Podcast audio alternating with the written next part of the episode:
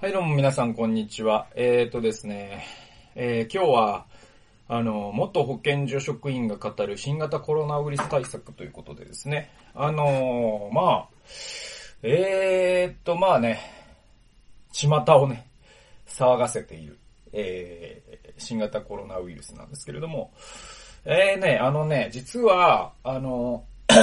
まあ、この動画ね、録画してもちょっと公開するかどうか、ちょっと妻と相談してから、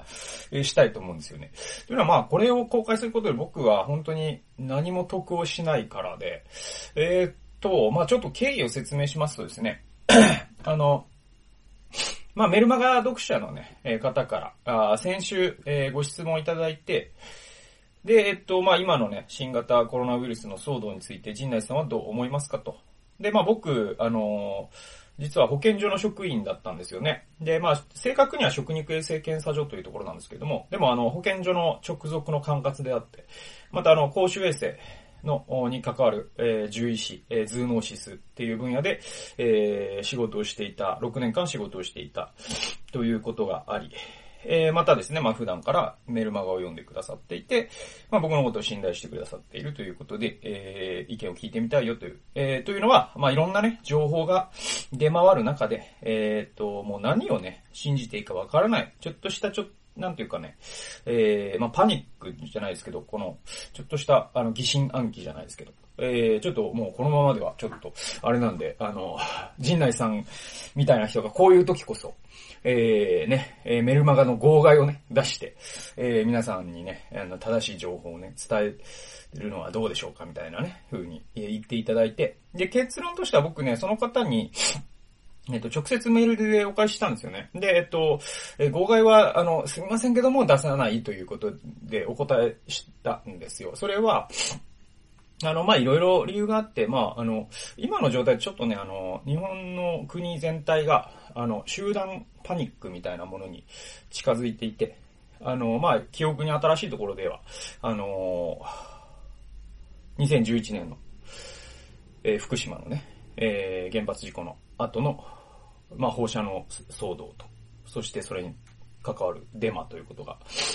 あったわけなんですけども、ちょっとそれに近づいてる感じがあって、で、僕ね、あの時にすごい学んだのは、こういう時は黙ってるのが一番っていう、学んだんですよね。えーっと、だから、あの、メルマガじゃなくて、動画で出すっていうのは、やっぱ、あの、ニュアンスって大事なんで、こういうのが文字情報で伝わると、またその、えー、黙ってるのが一番の、理由っていうのは何かというと、あの、こういう時にもうね、あのもう、なんか不安モードみたいなスイッチが入っちゃう類の人っていてね、もうその人ってもうこう、こう、こうなっちゃって、えーっと、本当に不安、えーちょっともう科学的根拠も怪しいようなですね、不安をかき立てるような情報をすごく、えー積極的にもう取りに行っちゃったですね。で、またチェーンメールが回ってきたとかつって、まあそれがもう、あの、チェーンメールよりまず、報道を見てほしいんですけども。はい。でもまあ、チェーンメールが回ってきたとかつって騒いでるとか、でもここうなっちゃう感じの人で、もうなんか、もうそのモードに入っちゃってる人に、ちょっと冷静になった方がいいですよという。なぜなら科学的にはこういうことがあって、ということを言うと、逆にこっちが怒られるんですよね。そんなことを言うけど、命の方が大事じゃないかみたいなことを言われて、えー、もう怖い、怖いんですよ。ごめんなさい、そういう人が僕、ほんと怖くて。だから、だから怒られる上に、その人が、えー、不安が解消するわけでもないので、むしろより不安になるというですね、実は心理学の実験ではそういうこともあるんで、だからもう不安モードになっちゃってるなっていう自覚がもしある方は、もうここで動画を見るのをぜひやめてほしいんですよね。なぜなら僕怒られたくないから。で、怒られて効果がないならもうやめとこうということで、メルマガのね、号外配信はちょっとやめさせてもらいますということで、えー、その時はですね、返信させてもらったんですけれども、まあその後もちょっとね、一週間考えてて、なんだろうな、まあ動画でなら、ちょっとニュアンス的なものも伝わるし、えー、結構ね、えー、いろんな情報が出回ってる中で、えー、何らかの、こう、まああの、もう情報ってもう出回ってるから僕が今更何を言おうがですね、あの、屋上屋根を貸すと、えー、いうことに過ぎないわけですよ。もう、あの、すでにあるものの上に僕が何を言おうが、まあ、それはもうすでに言われてることなんでね。あの、そちらを参照していただいてもいいんですけども、まあ、僕が言うことで、えー、何かしら助けになる人がもし、えー、ちょっとでも、あの、いるんであれば、あ嬉しいなと思いましてですね。まあ、僕は、僕は、その、元保健所の職員という、えー、そうですね、まあ、えー、まあ、ある種の専門家ではあるあるんですね。あの、はい、口はばったいですけれども。あ、でも、あの、獣医師でもありますしですね、えー、獣医構成種衛生学っていうのがあって、で、その中で頭痛の質とかパンデミックのことも勉強して、免疫学のことも、まあ、えー、ウイルスのことも、えー、大学で単位を取り、えー、という国家資格を持ちということがありますので、えっ、と、まあ、そういう立場からですね、まあ、あの、こういうことだよという、えー、僕なりの見解を、話させてもらったら、えー、何かしら意味があるんじゃないかなと思っています。えー、それで、まずどこから話そうかな。あのですね、実は、あのー、今回の、その騒動の、僕はまあ、あのー、旗から見ていて、えー、すごくですね、あのー、一番の問題というか、あのー、根幹は何かというと、まあ、パニックに陥っているということの、まあ、僕の見解何かというと、パニックに陥る必要はないよということが、えー、まず結論です。だからパニックに陥りたい人はぜひここで動画を、えー、止めてほしいんですけれども、えー、でも、あの、パニックを楽しんじゃう人もいるからね。え、だから、あの、えちょっと、あの、僕の見解はパニックに陥る必要はないというのが見解です。で、じゃあなんでパニックに陥ってりそうになっているのというと、僕はあの、一番の根幹は何かというと、ここにね、僕書いたんですけども、実は、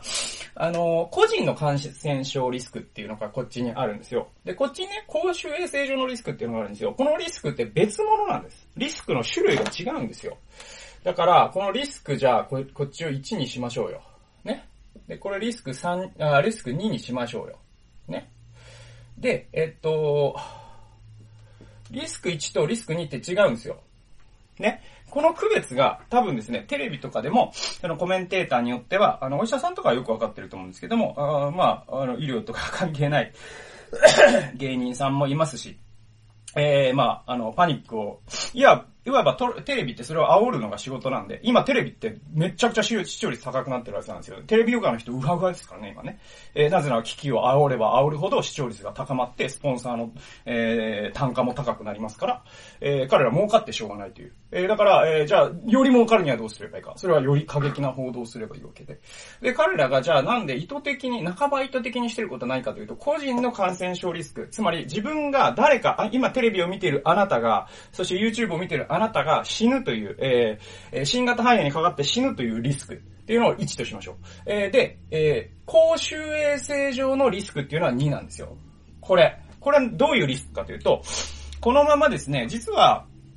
あの、感染症というのはですね、あの、山火事と同じでですね、あの、あの、初期の段階で抑え込むことができるかどうかっていうのがもう、あの、分岐点なんですね。だから、あるそこで失敗をしてしまうと、えー、山火事ってそうじゃないですか。もう本当に国中を燃やすまで、えー、収まらないということが、まあ、昨今のオーストラリアとかハワイでの山火事を見ればわかるようにですね、あんな風になっちゃうんですよ。え、だから、まあ、あの、獣医の領域で、だとですね、まあ、あの、トンコレラであったりとか、狂牛病であったりとかですね、そういった、あの、感染性の強い、えー、疫病がですね、え、動物に広がると、お国中の豚なり、鳥なりですね、牛なりを、と、えー、処分、まあ、殺処分ですね。殺してしまうということをするんですよ。で、それはもう、あの、公衆衛生の一つのやり方として、えー、あるんですね。で、その理由は何かというと、病気によってはそれって病、えー、な、えー、治療すれば治る病気もあるんだけれども、えー、でも、えっ、とですね、その伝染病というものの性質としてですね、えどういう風に増えるかというと、1の次は10なんですね。で、10の次は11じゃなくて100なんですよ。100の次は101じゃなくて1000なんです。1000の次は1100とか1010じゃなくて、1万なんです。そういう風に、えこれ、頭皮級数って言うんですけれども、えそういう指数関数的に増えるんですよ。だから、えー、100とか1000とか、え、まあ、多くても1万ぐらいで止めておかなければ、10万の次は100万、100万の次は1000万、1000万の次は1億ってなりますから、え、その段階、要はその指数関数の後半戦に行ってしまうと、もう国の全ての人が感染するよというリスクに近づいてしまう。えこうなるとですね、これ、あの、病気で死ぬリスク以上に、あの、もう国が終わってしまうということがあるんですよ。それはまあ経済活動、今の段階で経済活動がこれだけ、えー、ダメージを受けていることを見ればわかるように、そうなってしまった場合、えー、日本と貿易の取引をする国がなくなる。えー、またですね、えっ、と、まあ、経済的ダメージには言う、言うに及ばずですね、あらゆるですね、この、今グローバル化社会ですから、えー、国際的に繋がってないことなどないので、それがその日本という国がね、ある種こう、血流が断絶してしまうことによってですね、もう日本が壊死してしまう。で、これはもう国の終わりなんで。だから、このリスクって、今回、え実はめちゃくちゃ高いです、これ。これは相当高いと考えてください。だから僕は、えっと、冷静になってくださいと皆さんに言っといてあれなんですけど、この国を守るという、えー、この危機感というのはぜひ持ってください。これはめちゃくちゃ高いリスクで、えー、潜在的リスクとしては本当に破局のリスクを抱えているんですね、今の日本。まあ全世界がそうですけれども、今ヨーロッパとかでも出始めてるんで、えー、なんで、なんでここはもう本当にみんなで一丸となって守っていかなきゃいけないということがあります。だけれども、じゃあ、個人の感染症リスクっていうのは何かというと、あなたが新型インフルエンザで今のところ死ぬ可能性っていうのはどれぐらいかというと、まあ、これはちょっと無視してもいい。と言うと言い過ぎかもしれないけど、あ無視してもいいぐらいです。あの、えっと、あなたが新型インフルエンザで死ぬ可能性は、えっと、宝くじを、今年1枚買って、それが一等賞に当たるぐらい難しいと考えてもらって間違いないと思います。えー、というのはですね、まず、あの、まあ、よく言われていることですけども、季節性インフルエンザってですね、死亡率がですね、0.1%ぐらいあるんですよ。0.1%大したことじゃないじゃないかと思うかもしれませんけれども、季節性インフルエンザって毎年ですね、えー、一説によっては日本で1000万人の人がかかると言われてるんですね。えとすると0.1%だとしても、えー、去年だと例えば3000人ぐらいいると言われてます。で、えー、多分そのし、それが合併症とかを抱えた場合、そういう風に申告されない場合もありますから、多分潜在的には1万人ぐらい毎年、えー、季節性インフルエンザで、えー、死んでいるという事実がまずあります。あとですね、えー、っと、新型ってみんな言いますけれども、えー、っと、インフルエンザって毎年新型ですからね。あの、これ皆さん、あの、ちょっと分かってない人が多いんですけども、インフルエンザは毎年新型です。はい。というのは、インフルエンザってもう出所分かってて、だいたい台湾あたりにいる水鳥が、の中に常在菌としてウイルスがいるんですよ。で、そのウイルスが毎年変異をするんです。で、その変異の型っていうのが毎年変わりますから、毎年新型なんですよ。で、えー、皆さんが、えー、接種するワクチンですね。これはそのウイルスを多分今年はこれが来るだろうという形で、えー、読み、読み、その WHO とかそのお医者さん、えー、っと、そういう公衆衛生に詳しい、えー、お医者さん同士で会議をして、今年は多分これとこれとこれだねっていう形で、えー、ある種の、まあ、あのー、賭けをするんですね。えー、そしてそれを接種しているというのが毎年のワクチンです。で、えー、なんで、うんと、多分、えー、っとですね、宝くじで言いますと、新型コロナウイルスであなたが死ぬ可能性というのは、またあなたの家族が死ぬ可能性というのは、宝くじで一等が当たる可能性です。だけれども、インフルエンザで死ぬ可能性となると、えー、もしかしたら宝くじでですね、そうですね、下一桁1000円当たるみたいな、あ確率まではいかないかな。でも、あの、よほど高い確率なんですね。だから、自分の命のことを一番に心配している人は、ぜひですね、毎年インフルエンザのワクチンを受けてください。これめちゃくちゃ大事です。これめちゃくちゃ大事です、まずね。で、あとまあまあ、あの、ちょっとこれはあれですけど、マスクが売り切れてるみたいな話ね。これはちょっと、まあ医療からしたらちょっと具の骨頂というか、まあ、あの意味のわからない話で、ええー、まあそうですね。そうですね。まあまず、えっ、と、まずね、その、家事の感染症対策に関しては、ぜひですね、皆さん一度、あの厚労省がですね、あの、新型コロナウイルスの特設サイトというのを作ってて、えー、その中に、えっ、ー、とね、えー、個人の、えー、日常生活で気をつけることっていうのを出してます。えー、こう読みますね。まずは手洗いが大切です。外出先から帰宅時や、えー、調理の前後、えー、食前などにこまめに石鹸アルコール消毒液などで手を洗いましょう。咳などの症状がある方は、えー、咳やくしゃみで、え、を手で押さえると、その手で触ったものにウイルスが付着し、ドアノブなどを介して、え、他の方に、え、病気を移す可能性がありますので、咳エチケットにを行ってくださいと。で、え、持病がある方、高齢の方はできるだけ人混みの多い場所を避けるなど、より一層注意してください。えー、ですね。はい。で、えー、発熱等の風邪の症状が見られるときは、学校や会社を休んでください。えー、発熱等の風邪症状が現れたら毎日体温を測定し、記録してくださいと。えー、それがですね、えっ、ー、と、か、えー、厚労省が出している、えー、新型コロナウイルスの対対策なんですよ。で、えー、注目してほしいのは、ここにマスクという言葉が一度も出てこないことです。えー、それはなぜかというと、まあ、医療的に考えてですね、まず、あの、ウイルスというのは非常に小さい粒子ですので、えっ、ー、と、ウイルスをマスクでブロックするっていうのは、ある種、あのー、ピン、えっとね、パチンコ玉をテニスのネ、テニスのネットで防ぐみたいな話なんで、実はあの、その防御、防御の意味ってないんですよ。じゃなくて、えっとね、意味はあるんです。意味はあるんです。何かというと、その自分が咳をした時に、そのえー、咳の飛沫っていうのが、じゃあウイルスを打つとしましょう。そうすると、その咳の飛沫を抑えることができるんですね、ある程度ね。えそれがマスクの意味です。だから、マスクをしてるっていうのは、実は自分感染してますよっていうサインではあるんですよ。だけど、まあ僕は、まあその辺は、あの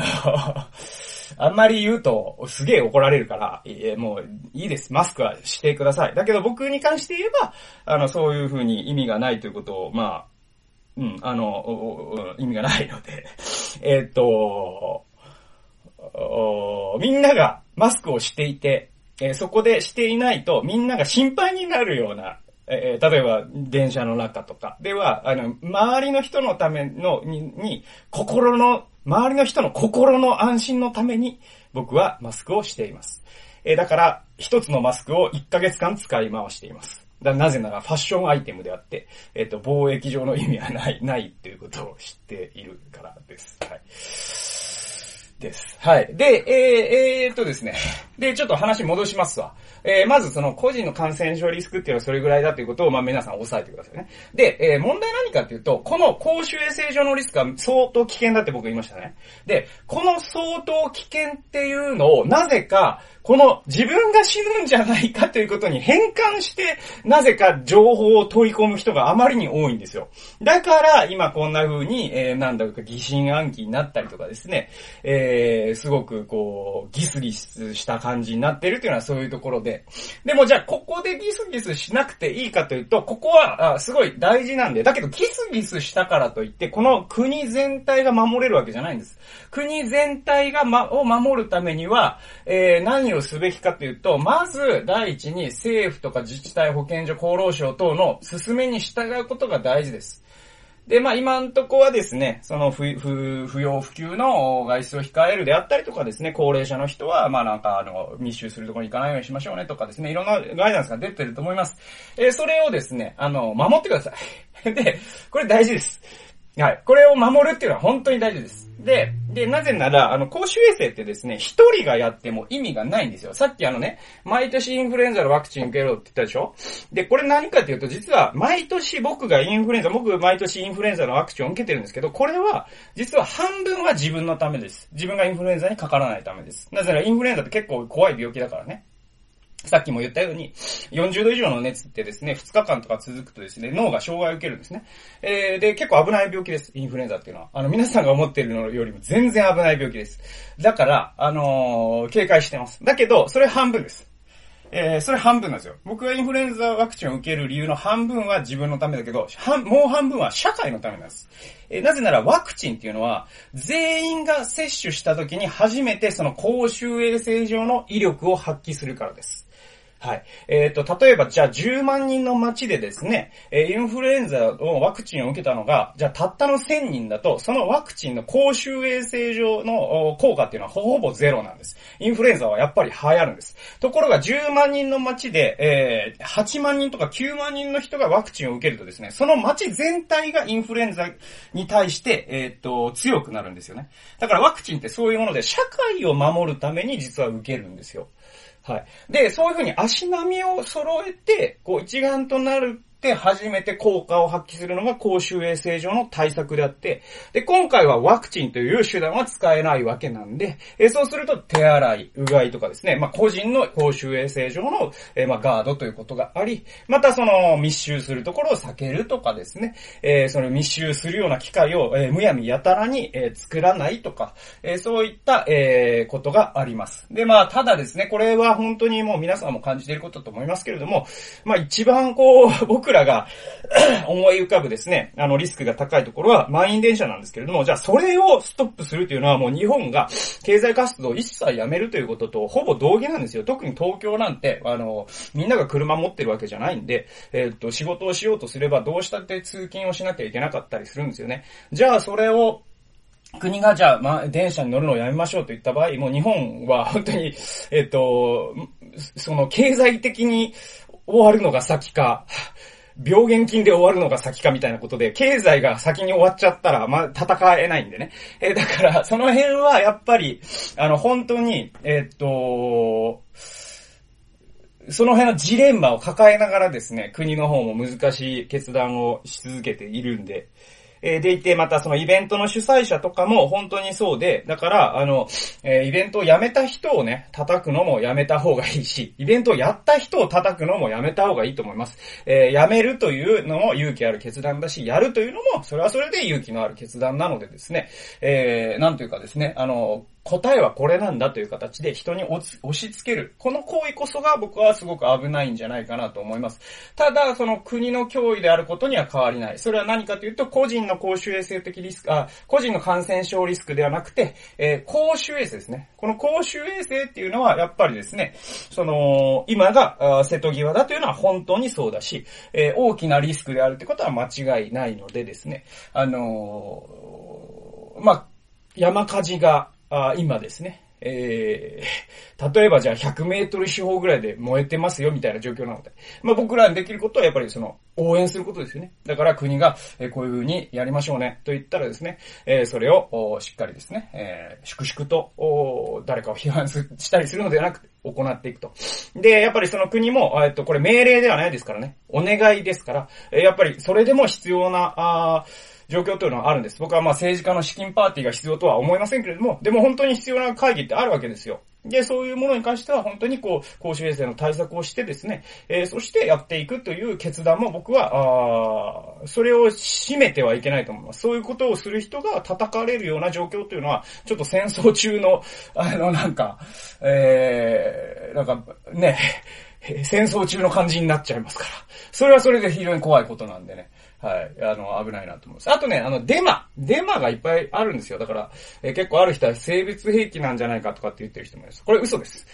これシンプルに嘘です。で、えっ、と、アカデミズムの世界で、えー、これは嘘だと分かってますので、あの、はっきり嘘だと言うんで、あの、相手にしなくて結構です。あともうこれが世界の終わりなんじゃないか、みたいな。えー、これも嘘です。なので大丈夫です。あのはい。えー、これも嘘ですので、あのー、こういうものに騙されないように、えー、なので、あの、いろんなものを買い占めたりしないようにですね、えー、皆さん気をつけたら、えー、いいんじゃないかなと思います。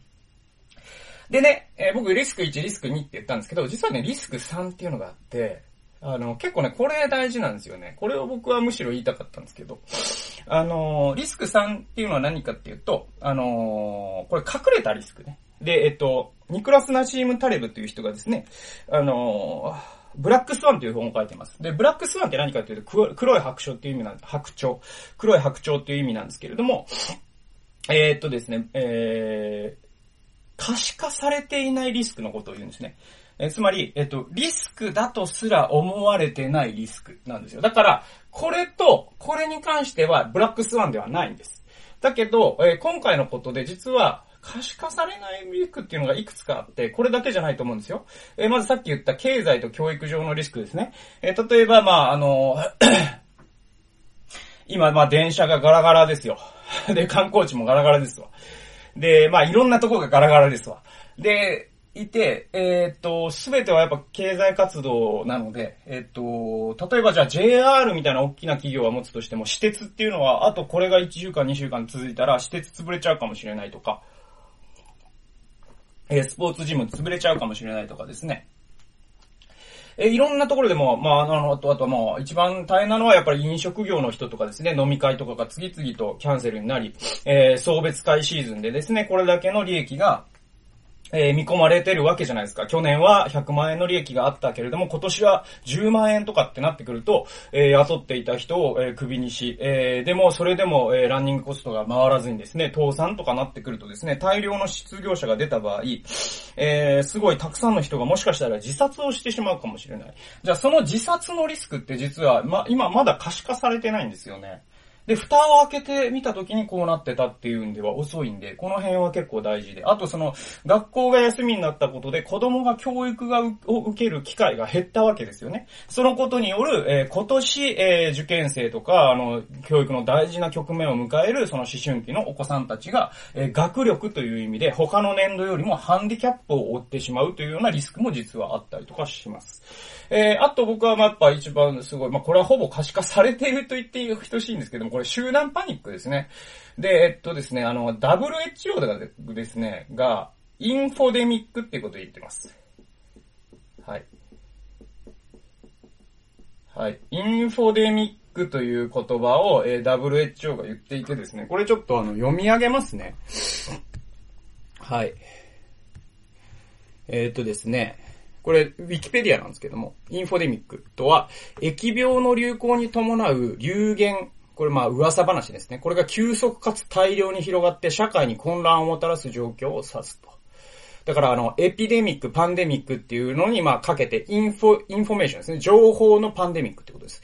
で、この概念は誤報と戦うための取り組みの中で提唱された。2020年2月2日、えー、世界保健機関、えー、WHO は新型コロナウイルスについて人々が必要とするときに信頼できる情報源と信頼できるガイダンスを見つけるのを困難にする情報が過剰に報告されていて、正確なもの、間違ったものが混在していることを引用し、えー情え、大量情報伝染、 massive infomedi、え、 infomedi えー、インフォデミックですね。 massive infomedic、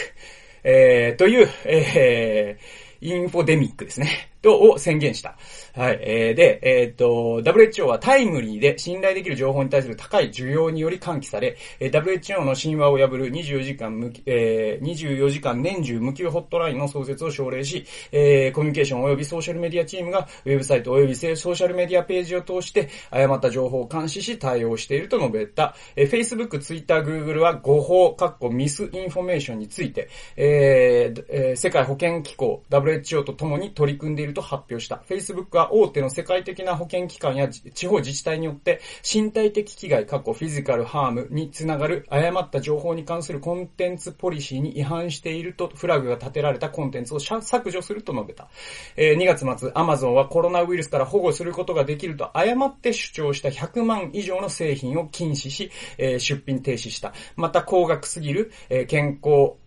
関連商品の出品を数万点削除したとあります。はい。ということで、えっ、と、このインフォデミックっていうのが、あすごく僕は目に見えない、えー、リスクとして、ブラックスワンだなと思います。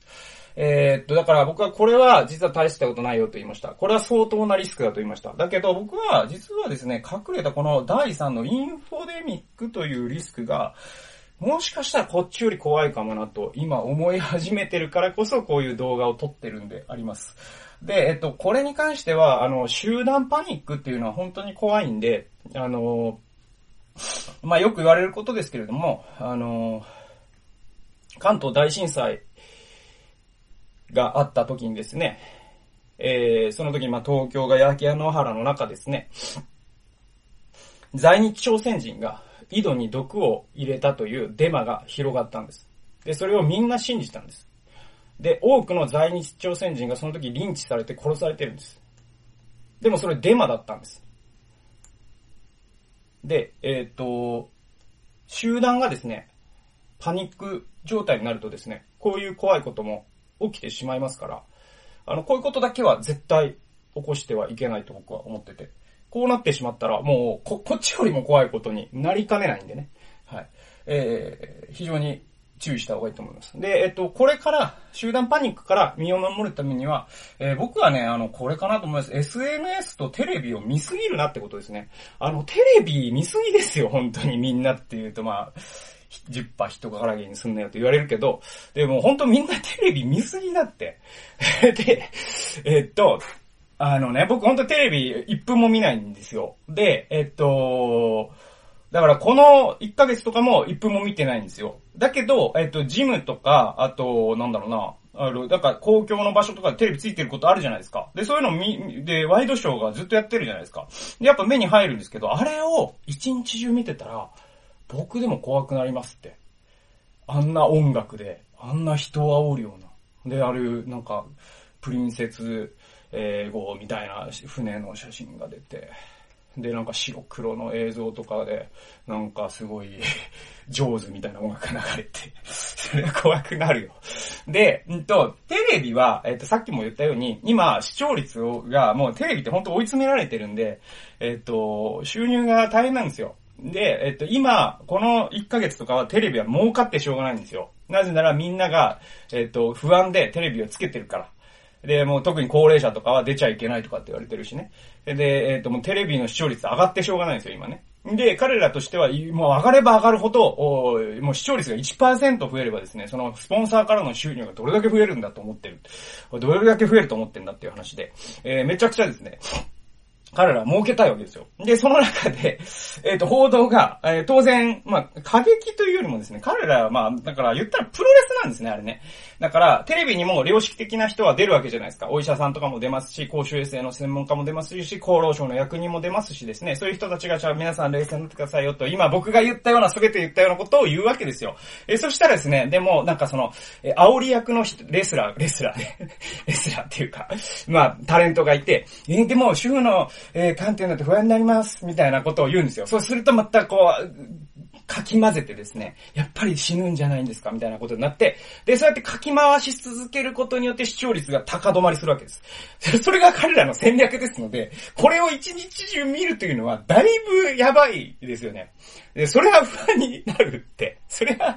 それはパニックになるって。だから、テレビ消しましょう、皆さんね。で、えっと、あとね、SNS を見すぎない。で、僕も、僕 SNS も一秒もやらないんですけども、で、もちらっとやっぱ見ると、なんか、あ、なんか、なんかすげえようになってんなみたいなのがあるから、もう、もう見ないですけど。で SNS もだいぶ危なくて、テレビとは違う理由で、SNS の場合は、本当にファクトじゃない情報が結構流れますから、こういう時は。まあ、さっきトイレットペーパー買い占め問題もそうだし、なんかぬるま湯が効くみたいなことを、あの、バカじゃねえかと思うんですけども、言う人もいるしですね。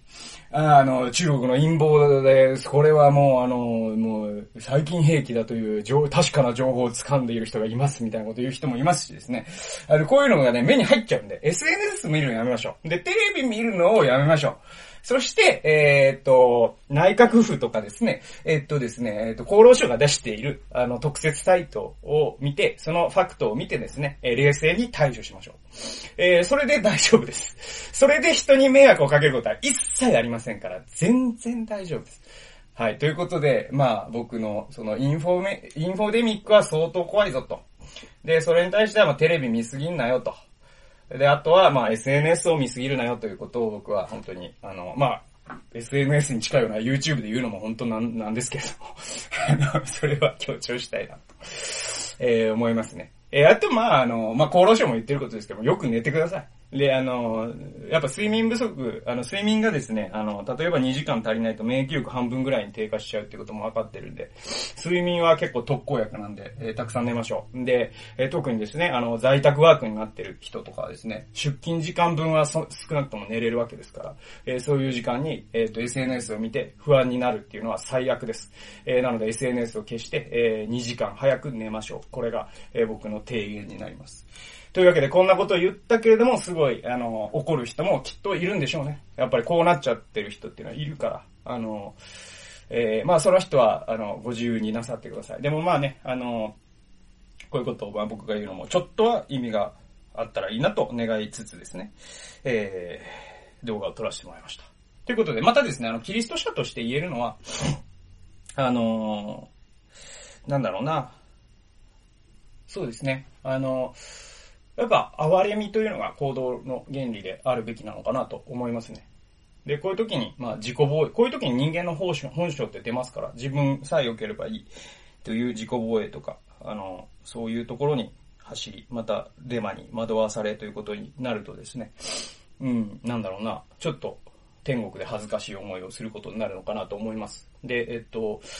まあ、ローマ帝国とキリスト教というですね、本があって、で、その中で紹介されているのは、やっぱりですね、ローマ帝国で、えっと、最初に500人しかいなかった信徒がですね、えー、最終的に、えー、ローマの11%の時に、えー、ローマ帝国の国境になるんですね。で、その11%になるまでに何百年かかかってるんですよ。じゃあその何百年かでどれ、えー、何が起きたのか。で、その11%になった頃にはもうキリスト者の影響力って本当に国を動かすぐらいになってるんですよ。じゃあその200年の間何が起きたかっていうと、実は、